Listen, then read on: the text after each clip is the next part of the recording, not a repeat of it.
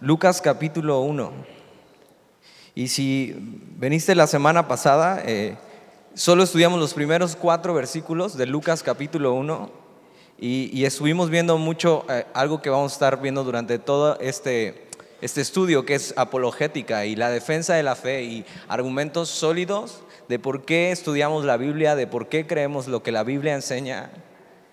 Y durante estos meses que estemos estudiando Lucas, vamos a estar viendo argumentos y,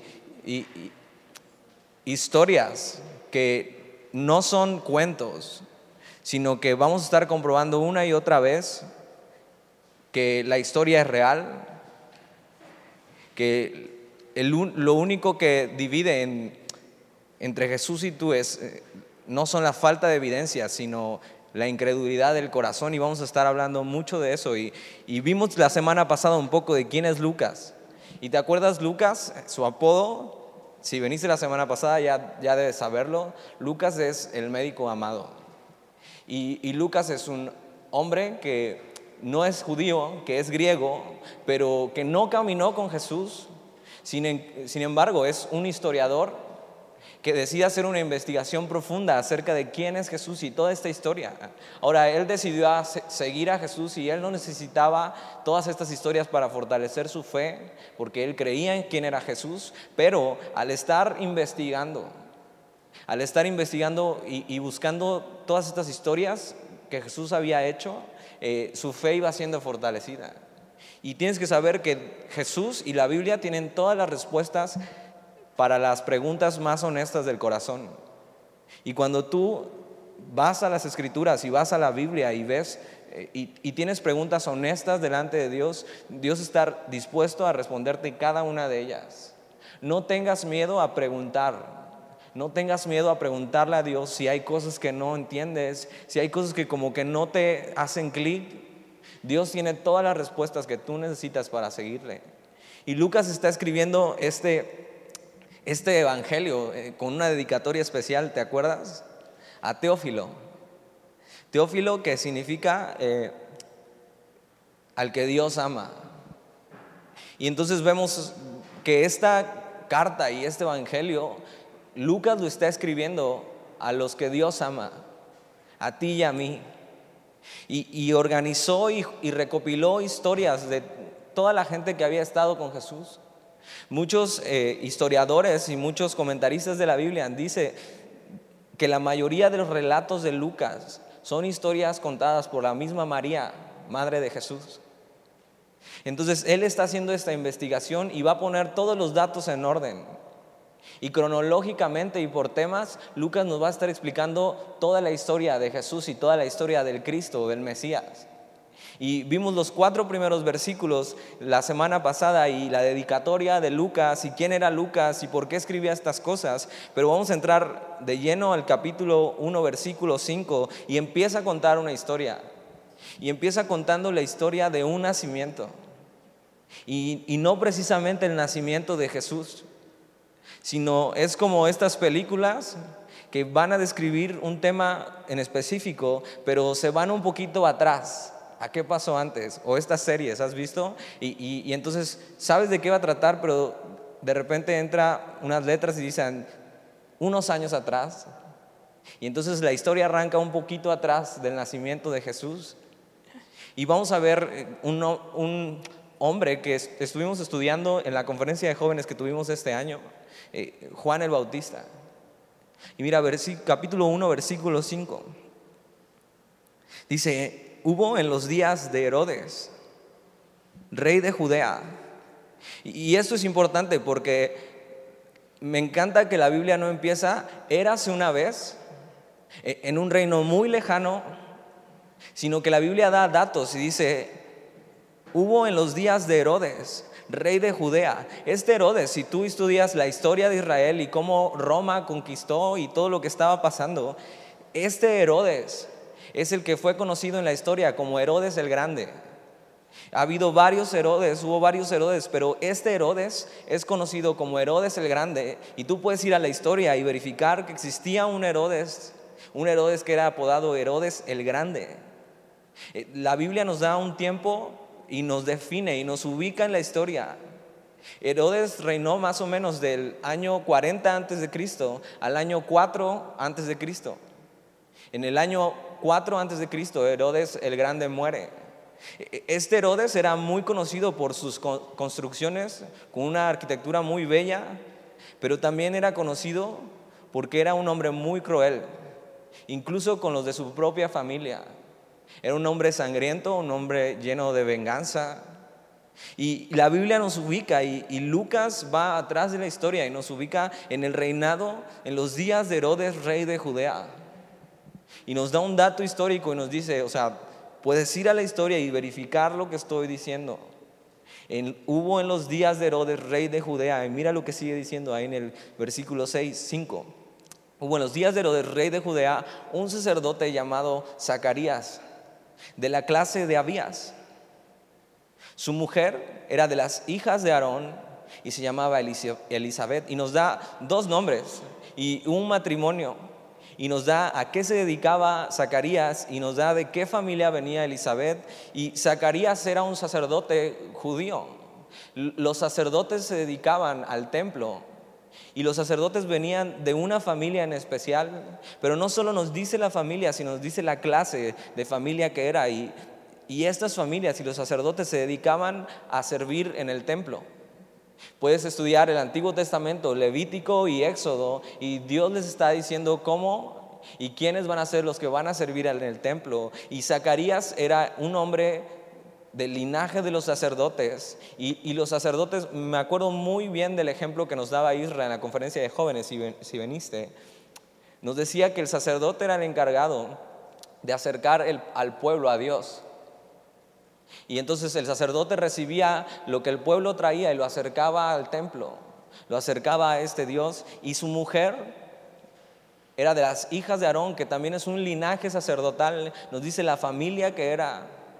Ahora, era algo muy honroso que si tú eras sacerdote, te casaras con la hija de un sacerdote.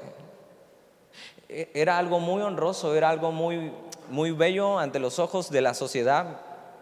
Hoy en día podríamos ponerlo, aunque obviamente no hay niveles en los cristianos, ni siquiera en el pueblo de Dios, pero es muy bonito cuando una persona que se dedica a servir a Dios se casa con la hija de alguien que también sirve a Dios con todo su corazón. Y es muy bello ver eso, que tanto un hombre como una mujer que deciden servir a Dios y que están dedicando su vida a Dios, simplemente se unen en matrimonio y están caminando. Y mira lo que dice el versículo 6 acerca de ellos. Ambos eran justos delante de Dios. Esta palabra justos es obedientes o piadosos, lo que define la piedad en la Biblia. Dice, y andaban irreprensibles en todos los mandamientos y ordenanzas del Señor. Quiere decir que este matrimonio no solo eran eh, el sacerdote y la hija de un sacerdote, sino que eran gente piadosa y que obedecían a Dios y que, estaban caminando con Dios y que realmente la palabra irreprensible era aquí intachables. Ahora, esto no significa que estos, este matrimonio nunca la regaran y nunca pecaran y que nunca de repente uno se levantara de mal humor y se peleara con el otro sino que lo que está diciendo es que este matrimonio, tanto Zacarías como Elizabeth, ponían todo su empeño para caminar bien y obedecer a Dios. Y, es un buen ejemplo para ti y para mí. Dios no está pidiendo de nosotros que seamos perfectos, porque si ya te has dado cuenta, no lo eres. ¿O hay alguien aquí que pueda levantarse y decir, yo soy perfecto? Dios no pide eso de nosotros. Dios pide que con todo nuestro corazón nos dediquemos a buscarle y a obedecerle y a caminar con Él. Y este matrimonio era ejemplo en eso. Eran personas intachables. Algo muy importante es que esta palabra intachable quiere decir que no vivían dobles vidas. No sé, pero hoy en día es muy común encontrar gente de la iglesia que vive dobles vidas, que dentro de la iglesia son los mejores cristianos, pero saliendo de la puerta que dice Semilla Veracruz, tienen otra vida y juegan otro papel muy diferente y nada que ver con ser cristianos. Y, y Dios lo que espera es que nos acerquemos a Él tal y como somos. No está esperando que vengas y tengas un comportamiento de tal modo y que hagas esto y que hagas lo otro, sino que nos acerquemos tal y como somos. Es, es tan triste ver cristianos hoy en día viviendo dobles vidas. Y sí, entiendo, todos los días batallamos con el pecado y si vamos a obedecer a Dios o no vamos a obedecer a Dios. Pero una doble vida es, sé cómo comportarme dentro de la iglesia, pero fuera de la iglesia yo voy a hacer lo que yo quiera. Y yo voy a seguir mi filosofía de vida y yo voy a y, un favor, si, realmente no estás caminando con el Señor y vienes al grupo de jóvenes, no tienes que fingir con nosotros. De verdad. O sea, no tienes que fingir que, eres bueno y que, al contrario, vamos a aceptarte tal y como eres. Y Dios quiere que te acerques tal y como eres. No trates de vivir esta doble vida, es lo peor que podrías hacer. Esta palabra irreprensible Quiere decir eso, que no hay dobles caras, que no hay doblez en su vida, que no es en un lugar muy cristiano, muy piadoso, muy obediente a Dios, o trata de aparentar eso, pero fuera de, ahí es totalmente lo contrario. Entonces, esto, este matrimonio, Elizabeth y Zacarías, eh, eran de esta manera, y, y toda la gente podía ver eso. Lucas no va a preguntarle a Zacarías y a Elizabeth, a ver, díganme ustedes cómo eran. Y entonces Elizabeth y Zacarías dicen, no, pues nosotros éramos súper piadosos, obedientes a Dios, reinábamos siempre, éramos un gran matrimonio. Lucas va a investigar con gente alrededor. Y la gente podría dar fe y testimonio de esto, decir, eh, son un hombre y una mujer de Dios que caminan obedientes delante de Él, que son irreprensibles. Qué padre que la gente pueda decir eso de uno. Uno no busca que digan eso de uno, pero qué padre que las personas digan, mira, este cuate es neta. O sea, no es falso. Está caminando con el Señor, de repente tiene sus tropezones, como todos, pero es un cuate íntegro, honesto, que está tratando de seguir a Dios. Versículo 7, pero, y en esta historia, como en todas las historias, hay un pero pero no tenían hijo porque Elizabeth era estéril y ambos eran ya de edad avanzada. Hay un problema con este matrimonio que está caminando bien delante de Dios. El problema es que no tienen un hijo. ¿Por qué? Porque Elizabeth era estéril y porque ambos ya eran viejos. Ahora, puedes decir, bueno, ¿y eso qué? Hoy en día hay muchas familias que no tienen hijos y pueden adoptar y simplemente eso, pero en la cultura judía, el no tener un hijo como mujer prácticamente te segregaba de los demás. Prácticamente era, porque tienes que saber esto, que para Dios los hijos son una herencia de parte de Él. Tú eres una herencia a tus padres de parte de Dios. Ahora puedes ponerte a pensar y dices, híjole, creo que no he sido tan buena herencia para mis padres. o sí. Pero lo que Dios dice acerca de esto es que un hijo es herencia de Dios para los padres. Y en esta cultura y para Elizabeth y en su tiempo, ser estéril y no poder tener un hijo y ver que los años avanzan y simplemente no puede embarazarse y ver a su familia y a sus amigos eh, con hijos. Y si sabes, los judíos tenían muchos hijos. Y simplemente ver esto, Elizabeth, tenía, la tenían estigmatizada. Era una mala etiqueta para una mujer en su tiempo, simplemente ser estéril y ver que pasaban los años y cada año perdían la esperanza. Ahora, yo conozco historias así, incluso aquí en Semilla, a lo mejor tú también conoces alguna de esas, de matrimonios que simplemente la mujer es estéril y no puede tener hijos y su oración es, Señor, regálanos un hijo. Regálanos un hijo. Y pueden pasarse eh, orando durante años. Y es el deseo de su corazón tener un hijo y criarlo y poder amarlo. Y ese era el deseo de este matrimonio, tener herencia, que eh, Elizabeth se sintiera que no, que está dando vida, que la mujer está dando vida. Y al ser estéril se sentía como tener muerte dentro de ella y simplemente no poder dar vida. Y me encanta Dios porque pone un escenario imposible. Y, pone a un matrimonio que aunque obedecían a Dios, no tenían hijo, la mujer era estéril y ya eran viejos. Y, Dios pone esos escenarios que parecen imposibles y, y cuando ya no hay otra salida y cuando parece que nada va a pasar para presentarse y subirse a ese escenario y mostrar quién es Él. Dios está buscando a veces esas situaciones difíciles para aparecer en la escena. Versículo 8.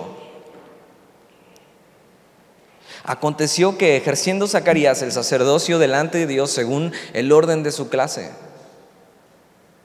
conforme a la costumbre del sacerdocio, le tocó en suerte ofrecer el incienso, entrando en el santuario del Señor. Y te voy a explicar un poco cómo era eso, porque era un ritual que hacían eh, los judíos y el pueblo de Dios y estos sacerdotes. Y ellos tenían un templo donde seguramente has escuchado que había el lugar santo y el lugar santísimo. Y los sacerdotes en este tiempo, antes de Jesús, aproximadamente eran 20 mil sacerdotes. Entonces se rolaban los servicios. Y si has servido aquí en Semilla, sabes, hacemos roles de servicio y puede ser que te toque una vez al mes. Y vienes entonces una vez al mes y sirves y todos los demás eh, semanas vienes tranquilamente y el próximo mes te vuelve a que servir. Bueno, hacían un rol para esto y echaban simplemente suerte a ver quién va primero y quién va después. Pero como eran tantos sacerdotes, lo más probable es que te tocara servir en el templo solo una vez en toda tu vida. Solo una vez servir a Dios en el templo en toda tu vida. Dices, así me gustaría servir a Dios una vez en toda mi vida. Pero imagínate a Zacarías sabiendo que le tocaba servir en el templo y que era la primera y última vez que iba a servir, que era sacerdote, eh, hacían un ritual increíble donde se acercaban a Dios y era algo muy sublime y muy solemne en esos tiempos. Solo el sacerdote podía entrar en el templo Versículo 9 dice, conforme a la costumbre del sacerdocio, le tocó en suerte ofrecer el incienso. Y, y, este incienso era, te acercabas y entrabas al lugar santo y había un altar de oro, donde en ese altar de oro quemaban un incienso, que lo que representa el incienso es la oración del pueblo a Dios. Y entonces cuando el incienso se está quemando y el humo va subiendo, es una representación de cómo nuestra oración a Dios va subiendo ante Él con un olor fragante. Imagínate qué increíble ser sacerdote en ese tiempo y que te toque un día eso, entrar en el lugar santo. No, nadie podía entrar en el lugar santo más que los sacerdotes. Y había otro lugar que era llamado lugar santísimo, donde estaba el arca del pacto que representaba la gloria de Dios, donde solo podía entrar el sumo sacerdote una vez al año a ofrecer sacrificios por los pecados de todo el pueblo. Solo una vez al año al lugar santísimo, al lugar santo podían entrar constantemente, pero solo los sacerdotes. Tú y yo, si no éramos sacerdotes, no podríamos acercarnos, nos quedaríamos afuera en el atrio. Era algo muy sublime y un ritual increíble. Y entonces le toca a Zacarías eh, llevar y ofrecer el incienso. Entrando en el santuario, versículo 10. Y toda la multitud del pueblo estaba fuera orando a la hora del incienso. Entonces lo que pasaba es que venía la multitud, era como tú y yo viniendo a la iglesia, pero era un templo. Y entonces la gente se quedaba en los atrios. Y, entonces entraban los sacerdotes, uno hacía el sacrificio, otro limpiaba y, el, por último se hacía el incienso. Y están cientos de, cientos de personas afuera esperando que el sacerdote que está ofreciendo el incienso, como las oraciones de, su pueblo, subiendo delante de Dios como olor fragante, esperando que el sacerdote salga y mientras el sacerdote está dentro, toda la gente está orando. Y, la gente oraba de una manera muy reverencial, posiblemente con todos doblados y levantando sus manos. Y, y se están ofreciendo a Dios y están simplemente, Señor, aquí estamos como tu pueblo. Y Zacarías está le toca la suerte de llevar el incienso y toda la gente y la multitud, cientos de personas afuera orando. Un momento muy sublime, un momento muy solemne. Y la oración con el humo del incienso subiendo ante Dios. Versículo 11. Y se le apareció un ángel del Señor puesto en pie a la derecha del altar del incienso. Ahora imagínate, Zacarías sabía, solo una vez en mi vida voy a entrar al templo. ¿Qué pasará ahí adentro? ¿Qué pasará en el lugar santo? Seguramente tenía muchas expectativas. Seguramente fue con todos los sacerdotes que habían ya entrado a preguntarle qué se siente, cómo es estar en ese lugar, cerca de Dios. Tienes que saber que antes de que Jesús viniera, tú y yo no podíamos acercarnos a Dios. Estábamos separados por ese lugar santo y ese lugar santísimo. Entonces solo los sacerdotes entraban al lugar santo y solo el sumo sacerdote entraba al lugar santísimo una vez al año. Y tú y yo no podíamos relacionarnos con Dios como ahora podemos hacerlo. Y, Zacarías preguntando, ¿cómo será? ¿Qué pasará ahí adentro? Y le toca su primera y única vez y le toca esto y se le apareció un ángel del Señor. Ahora, algunas personas podrían tratar de negar esto y decir, o sea, ¿cómo un ángel? Eso me suena como muy fantasioso, como un cuento de hadas. Pero vamos a ver y cómo la historia nos da puntos muy específicos para que tú y yo podamos estar seguros de lo que está pasando. Ahora, tú puedes de dos sopas, o admitirlo y decir, claro, ¿por qué no? Dios puede hacer estas cosas, o decir, mira, yo, yo no me creo tanto eso. Pero mira, vamos a seguir leyendo y vamos a ver qué pasa. Y se le apareció un ángel del Señor, puesto en pie a la derecha del altar del incienso. Imagina a Zacarías orando, seguramente cargando el incienso y con sus ojos cerrados, con todo su corazón, la primera y última vez que iba a estar en el lugar santo. Y de repente voltea y ve algo parado al lado. Ahora, un ángel del Señor no es lo que la tele nos vende.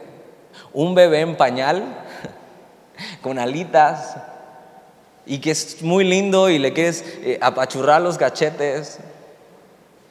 Un ángel del Señor, las apariciones angelicales en la Biblia eran hombres grandes que casi son indescriptibles, que si tú lo ves te da un infarto. O sales corriendo o te haces ahí. Imagina a Zacarías orando con todo su corazón y de repente abriendo los ojos y ver a este hombre increíble, vestiduras blancas. Y mira lo que hizo Zacarías, versículo 12. Y se turbó Zacarías al verle y le sobrecogió temor. La gente no andaba diciendo por las calles, oye, fíjate que se me apareció un ángel y soñé con el ángel de la guarda y que me cuidaba y bien lindo, cachetoncito, chapeado, con pañal, traía un arco como si fuera Cupido. La gente tenía temor de que algo así le apareciera. Ahora, yo no quisiera que en mi vida se me apareciera un ángel. O sea, vemos en la Biblia una y otra vez que cada vez que se aparece un ángel, o sea, se mueren del miedo. Y, no es la excepción Zacarías, sino que ve a este ángel parado a la derecha del altar y se turbó Zacarías al verle y le sobrecogió temor. Es, es un ser glorioso que se está presentando delante de un hombre mortal. Versículo 13, pero el ángel le dijo, Zacarías, no temas. Y vemos eso, que cuando un ángel se aparece, lo primero que le dice al hombre es, no temas, porque se está muriendo de miedo cuando aparece. Ahora, ¿qué necesidad tendría Zacarías de inventar esto? ¿Qué necesidad tendría Zacarías de decir, mira, eh, pues vamos a ponerle como que se me apareció un ángel? Porque, ¿sabes? Si yo fuera Zacarías diría, y se me apareció un ángel, pero yo no tuve miedo. O sea, yo me porté bien machín y dije, ¿qué pasó Ángel? ¿Qué se te ofrece? Y no haciendo el oso diciendo aquí, Zacarías eres un miedoso. Diciendo, o sea, se turbó Zacarías y se moría de miedo. Versículo 13, pero el ángel le dijo, Zacarías no temas, porque tu oración ha sido oída. Y tu mujer Elizabeth te dará a luz un hijo. Y llamará su nombre Juan. Y dices, ok, este es un mensaje interesante. Es muy probable que cuando Zacarías entra al lugar santo, haya pasado mucho tiempo en que Zacarías dejó de orar por un hijo. Es muy probable que Zacarías para este tiempo, ya siendo viejo, ya ha perdido la esperanza. Es decir, simplemente Dios no ha querido escuchar mi oración. Ahora, seguramente la oración que estaba haciendo Zacarías en el templo, en el lugar santo, no era esta. El pueblo lo que hacía era ir y presentarse a Dios y oraban por cosas muy específicas para todo el pueblo. Una de las cosas específicas por las que oraban era por la llegada del Mesías. Pero el ángel se aparece y le dice, no temas, porque tu oración ha sido oída y tu mujer Elizabeth te dará a luz un hijo y llamará su nombre Juan. Entonces imagina tu primer día sirviendo en el templo y te pasa esto. Un ángel se aparece, te da este mensaje. Y a veces podemos pasar mucho tiempo orando por algo, porque algo suceda. Y, estar orando por algo y simplemente vemos que no pasa nada. Yo conozco jóvenes como tú que han pasado sus años orando porque sus papás sean salvos. Y pasan los años, y, y, pasan los años y parece que Dios no escuchara o que simplemente no hiciera caso. ¿Por qué cosas has estado orando durante mucho tiempo y simplemente no has visto respuesta delante de Dios? Y simplemente ya hasta se te ha olvidado orar y te has desanimado y has dicho, bueno, ya, que sea lo que Dios quiera. Seguramente Zacarías ya había perdido la esperanza. Él sabe, mi mujer es estéril, ya estamos grandes. Eh, me, me he pasado orando por eso durante mucho tiempo y parece que Dios no me ha escuchado. Pero una vez más, a Dios le encanta aparecer cuando parece que todo está perdido.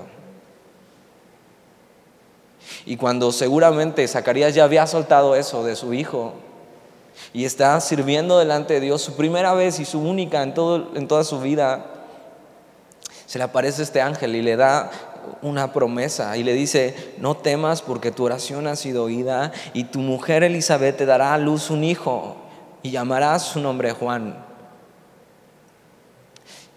Dios escucha la oración de sus hijos. Y Dios cumple toda oración para cumplir su propósito en nuestra vida. Cada cosa que tú has orado y has presentado delante de Dios, ha subido ante Él como el incienso. Y Dios te ha escuchado. Ahora tal vez Dios no ha cumplido nada en ti. Tal vez Dios aún no ha cumplido lo que tú has orado a Él, pero si es de acuerdo a su propósito, Dios lo va a cumplir en tu vida. Una buena cosa que podemos hacer es seguir orando por lo que Dios aún no ha respondido. Por tus papás, por un amigo, por un problema. Dios está dispuesto a escucharnos. Él tiene su oído bien presto y nada se le pasa. Y le da el ángel este mensaje. Versículo 14 dice, no, no solo le da este mensaje que ya es increíble, sino mira, versículo 14, y tendrás gozo y alegría. y muchos se regocijarán de su nacimiento. Y, y, un hijo es esto, es gozo y es alegría, pero también vamos a ver que a este hijo que Dios le va a dar a Zacarías tiene un propósito muy especial. Y le dice, y tendrás gozo y alegría, y muchos se regocijarán de su nacimiento. Versículo 15, porque será grande delante de Dios. La palabra o este, esta frase de ser grande delante de Dios quiere decir apartado o consagrado para Dios. Ahora, hoy en día la gente no está buscando esto. A la gente no le importa ser grande delante de Dios. Hoy la gente quiere ser grande delante de los hombres. Hoy la gente quiere tener miles de seguidores en Instagram y que aparezca tu cuenta con la palomita azul, de que eres una celebridad y que todo el mundo te sigue. Hoy la gente quiere que sus videos que sube a YouTube tengan miles y millones de vistas. Hoy la gente quiere ser grande delante de la gente. Pero muy pocas personas quieren ser grandes delante de Dios. Y, el ángel le dice eso, no solo será un gozo este hijo que vas a tener, sino que va a ser grande delante de Dios, va a ser consagrado a Él, va a ser alguien importante en el plan de Dios para este pueblo. Mira lo que sigue diciendo, porque será grande delante de Dios, no beberá vino ni sidra, y será lleno del Espíritu Santo, aún desde el vientre de su madre. Ahora, ¿por qué está aquí esto? No beberá vino ni sidra. Y hay gente que tropieza con esto y que simplemente su deseo es simplemente beber alcohol y, y tropieza con esto. Ahora, no, que Juan no bebiera alcohol no quiere decir que es más santo y que eso lo hace mucho más santo. Por supuesto que no estoy promoviendo que bebas alcohol. La Biblia, ¿sabes cómo llama al que bebe alcohol o beber alcohol? Que es una estupidez. Así. Eso significa la palabra en original. Que la sidra es y el alcohol es escarnecedor, es, es estúpido, porque así te pone. Y lo contrasta con ser lleno del Espíritu Santo. Entonces mira, una persona que bebe alcohol pierde los sentidos y no, no puede ser dominado por él mismo. Pero una persona que es llena del Espíritu Santo tiene dominio propio y todos sus sentidos están alerta y está dispuesto y está presto y está listo. Fíjate la comparación de estar lleno de algo un líquido, alcohol, a estar lleno de Dios y simplemente tener dominio propio para vivir tu vida y estar capacitado para hacer lo que Dios quiere hacer. Y dice eso el versículo 15, porque será grande delante de Dios, no beberá vino ni sidra y será lleno del Espíritu Santo aún desde el vientre de su madre.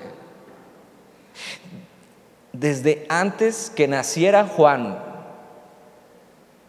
desde que se está formando la vida, desde que es un ser aún dentro de la madre, Dios ya está llenando a Juan y capacitándolo y le está dando un propósito específico. ¿Te das cuenta? Para Dios la vida incluso antes de nacer importa. Un niño incluso antes de nacer importa es una persona. Y Dios incluso está obrando en, un embrión. El salmista dice, mi embrión, mis ojos, eh, siendo embrión, vieron tu, vieron tu gloria, vieron tu luz. Y, y, le está dando esta promesa de cómo va a ser Juan y que desde el vientre de su madre Dios lo está capacitando y Dios lo está escogiendo para una tarea específica. Dios le está diciendo muchas cosas a, Zacarías, versículo 16. Y hará que muchos de los hijos de Israel se conviertan al Señor de ellos. Lo que está diciendo de Juan es que el mensaje de Juan el Bautista y lo que Juan el Bautista va a hacer en esta tierra, va a hacer que muchos de los hijos de Israel se conviertan al Señor Dios de ellos. Esto se llama arrepentimiento. Y vamos a ver más adelante en la historia que Juan hace esto. Juan va y predica en las calles diciendo, arrepiéntanse, el reino de los cielos se ha acercado. Ese es el mensaje de Juan, este es el llamado que Juan tiene aún antes de nacer. Porque aún antes de nacer Dios le da propósito al hombre. Y es mucho de lo que vamos a estar hablando. Dios quiere y nos da propósito incluso antes de nacer. Y este hombre, Juan, que aún no nace, aún no es una realidad, ya tiene un propósito, ya tiene algo que hacer en su vida. Y hará que muchos de los hijos de Israel se conviertan al Señor de ellos, que giren y que en vez de estar ofendiendo a Dios, vayan y le den la cara y, y lo adoren. Versículo 17, e irá delante de él con el espíritu y el poder de Elías. Esto era un profeta que muchos años antes predicaba eso, precisamente arrepentimiento. Está diciendo que va a ser como el nuevo Elías, dice, para hacer volver los corazones de los padres a los hijos. Y, no necesitamos eso hoy en día. No necesitamos que los padres y los hijos vuelvan sus corazones así, que haya reconciliación. ¿Cuántos de tus amigos en la escuela o incluso tú no darían lo que fuera por tener una buena relación con sus padres? Por saberse amados por ellos y por amarlos. Y Juan viene a hacer esto, a predicar el Evangelio, a arrepentimiento y, y hacer que los corazones de los padres vuelvan con los hijos. Y no solo eso, sino el versículo 17 sigue diciendo, y de los rebeldes a la prudencia de los justos. Esto es un cambio de vida. Esto es de que pasen de muerte a vida. Esto es un giro a las vidas. Esto es lo que Juan venía a hacer. Y, ahí al final dice, para preparar al Señor un pueblo bien dispuesto. El trabajo de Juan el Bautista va a ser predicar, arrepiéntanse, vuelvan sus corazones a Dios y apuntar a Jesús todo el tiempo diciendo, escuchen a este. Todo esto le está diciendo el ángel, acuérdate a Zacarías. Están en el lugar santo. Zacarías está sirviendo por primera vez en su vida y por última. Versículo 18. Dijo Zacarías al ángel, ¿en qué conoceré esto? Porque yo soy viejo y mi mujer es de edad avanzada. Ahora, Zacarías está viendo algo increíble. Ya se estaba muriendo el miedo. Ya le estaba dando casi un infarto por ver un ángel delante de él que le está diciendo estas cosas, que conoce el deseo de su corazón. Y que Dios le está diciendo a través del ángel, yo voy a cumplir eso. Y no solo eso, sino que tu hijo tiene un propósito.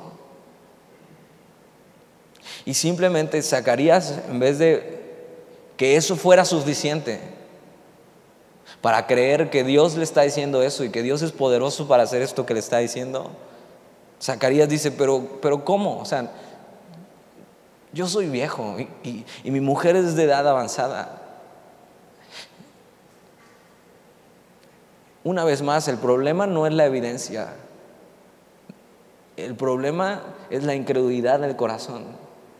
Te das cuenta que tú y yo, ni aunque un ángel se nos apareciera y nos dijera una gran noticia como esta, o te dijera, Dios ha escuchado tu oración, Dios va a cumplir lo que ha dicho, ni eso no sería suficiente. Porque Zacarías pone sus excusas y dice, soy viejo y, mi mujer es de edad avanzada. O sea, Ángel, ¿cómo me dices estas cosas? ¿Cuál es tu pretexto para no creer en Dios? ¿Cuál es tu pretexto para no creer a Dios lo que Él puede hacer contigo? Lo que Él puede hacer en tu vida, en la vida de tu familia. ¿Cuál es tu pretexto? No creo que sea soy viejo y mi mujer es de edad avanzada, porque ninguno de ustedes está casado y si estás casado no puedes estar aquí, salte. ¿Cuál es tu pretexto? Es, es que soy muy joven. Es que primero quiero hacer mi vida. Es que primero quiero hacer lo que yo quiero. Es que ya me han dicho que la verdad no sirvo para nada, Dios. ¿Cómo voy a servirte a ti? Es que nadie ha podido. Zacarías pone sus pretextos delante del ángel. Pero Zacarías debió mirar primero a Dios antes que a sus circunstancias. Zacarías se olvida un poco de quién es Dios y delante de qué Dios está sirviendo. Zacarías se olvidó de que Dios ya sabe sus circunstancias. Tienes que saber que Dios ya sabe tus circunstancias, ya sabe tus debilidades, ya sabe tus pretextos. Pero si Él te ha dicho que va a cumplir algo en tu vida, lo va a cumplir. Y mira lo que pasa por simplemente Zacarías poner sus excusas y no ver lo grande que es Dios, sino poner pretextos y no creer. Sabes, a, Dios le ofende nuestra incredulidad. Le ofende que no creamos en Él. ¿Cuándo Dios te ha fallado? Como para que no creas en Él. Es válido dudar de lo que nosotros podemos hacer, pero no de lo que Él puede hacer por nosotros. Zacarías duda. Versículo 19, respondiendo el ángel le dijo, yo soy Gabriel, que estoy delante de Dios. O sea, no me estás viendo, Zacarías. No estás viendo lo glorioso que está haciendo este encuentro. Dice, y he sido enviado a hablarte, Zacarías, y a darte las buenas nuevas. O sea, mira quién te está diciendo esto, mira las pruebas. O sea, no se te hace algo suficiente para creer. Versículo 20. Y mira lo que le dice el ángel. Y ahora quedarás mudo y no podrás hablar hasta el día en que esto se haga, por cuanto no creíste mis palabras, las cuales se cumplirán a su tiempo. Y por incrédulo, por dudar de Dios, el ángel le dice, ok, no crees capaz a Dios de hacer esto, te vas a quedar mudo. Ahora, ¿por qué mudo? Y, los que me conocen saben que hace unas semanas estuve mudo por dos semanas. Y, y, saben que traía mi pizarroncito que me prestaron, de estos como pizarrón mágico, donde para comunicarme tenía que escribir algunas palabras y borrarlo rápido y otra vez y otra vez. Y es horrible estar mudo. Es horrible no poder hablar. Yo tuve mucho tiempo para pensar en esas dos semanas. Una cosa que noté es que pequé menos porque no podía hablar. Pero es horrible estar mudo. No puedes comunicarte con la gente y eso te aísla, te segrega. No puedes hablar con la gente. No me podía reír ni siquiera, aunque a veces me hacían reír y tenía que alejarme mejor. Y el ángel le dice, el precio de tu incredulidad va a ser que te quedes mudo. Nueve meses. Imagina eso. Más de nueve meses. O sea, en todo el tiempo en que su mujer va a estar embarazada, Zacarías no puede hablar. Y le dice, no podrás hablar hasta el día en que esto se haga, por cuanto no creíste mis palabras, las cuales se cumplirán a su tiempo. Y, te das cuenta, Dios es tan fiel que no le quita la promesa a Zacarías. No le dice, porque no creíste, ahora ya, tu hijo no va a nacer. Dios lo que dice lo cumple. Solamente castiga su incredulidad dejándolo mudo. Y piensa esto, saliendo Zacarías de ahí, lo que más va a querer decir es lo que le ha pasado y lo que Dios le ha dicho.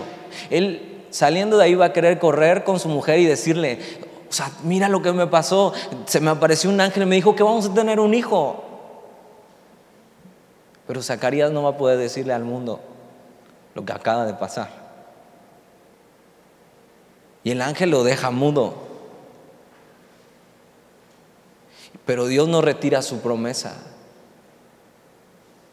Y mira, la incredulidad de nuestras vidas no nos quita las promesas de Dios, pero sí nos impide disfrutar de todo lo que Dios tiene para nosotros.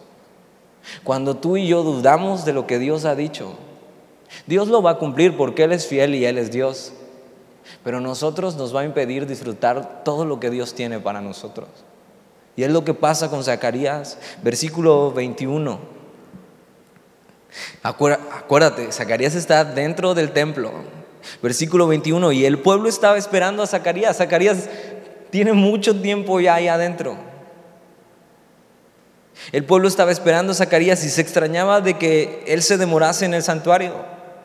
Ahora el pueblo está orando y saben, el del incienso está dentro. La tradición o, lo que tenían que hacer era que cuando el del incienso salía, levantaba sus manos ante el pueblo, daba la bendición sacerdotal y el pueblo se despedía y se iba.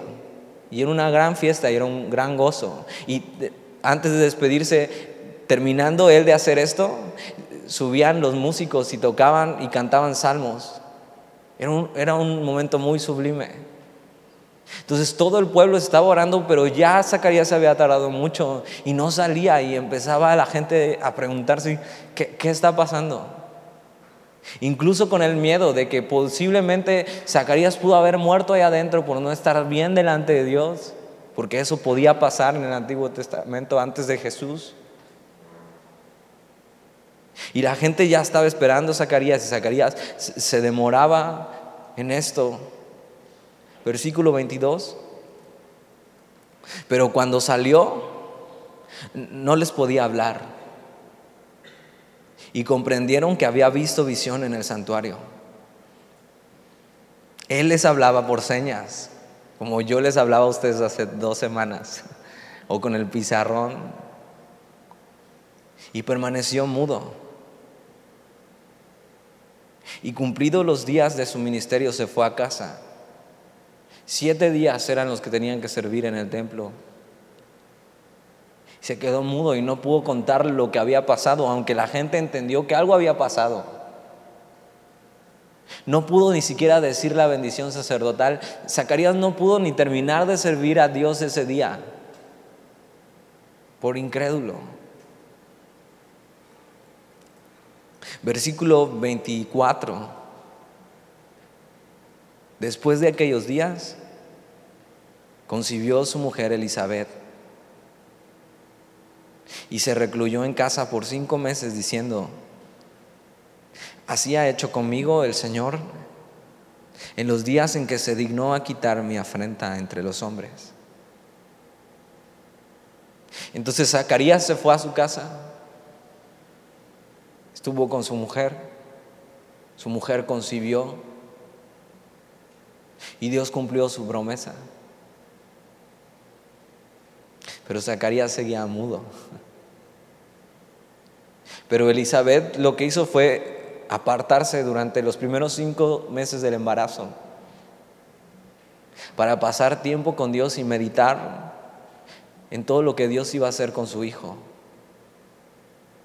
Y, lo único que podía decir en ese tiempo Elizabeth es lo que Dios había hecho con ella. Esta palabra en el versículo 25 que dice, el Señor se dignó, eh, en los días en que el Señor se dignó, e, esta palabra lo que quiere decir es que Dios me miró favorablemente. Es que Dios se apiadó de mí. Es que Dios tuvo misericordia de mí. Es que Dios escuchó mi oración. Y dice, quitar mi afrenta, que esta palabra significa vergüenza o desgracia. Imagina la felicidad de Elizabeth cuando supo que estaba embarazada. Y cuando seguramente su marido por señas trataba de decirle lo que el ángel le había dicho acerca de su hijo, no podía decirle ni siquiera cómo se iba a llamar. Lo único que Elizabeth podía hacer es estar agradecida con Dios, porque había escuchado su oración. Y no solo eso, sino que había escogido a su hijo desde el vientre para cumplir un propósito específico. Nunca olvides que Dios escucha tu oración, que Dios cuida de ti, que Dios tiene un propósito para ti, aún antes de que nacieras.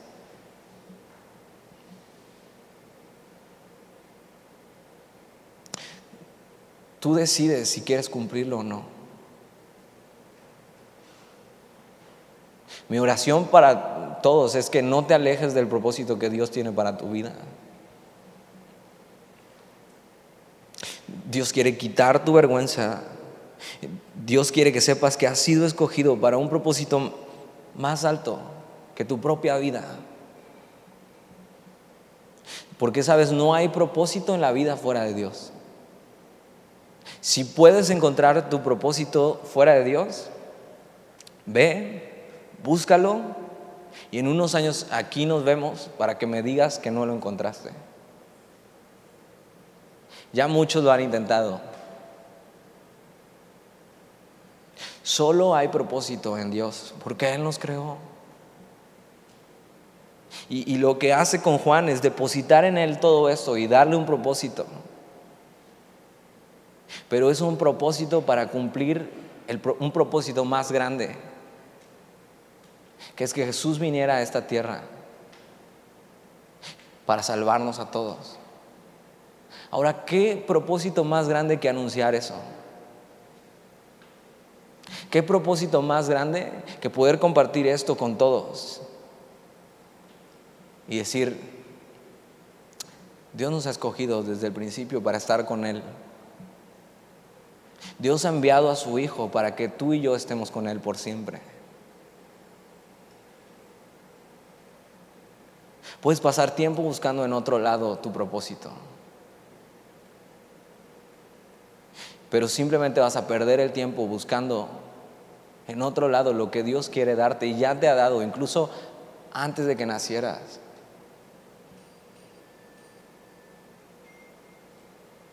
Exacto. ¿Por qué buscar en otro lado lo que solo Dios puede darte? ¿Oramos? Señor, y queremos agradecerte por tu palabra.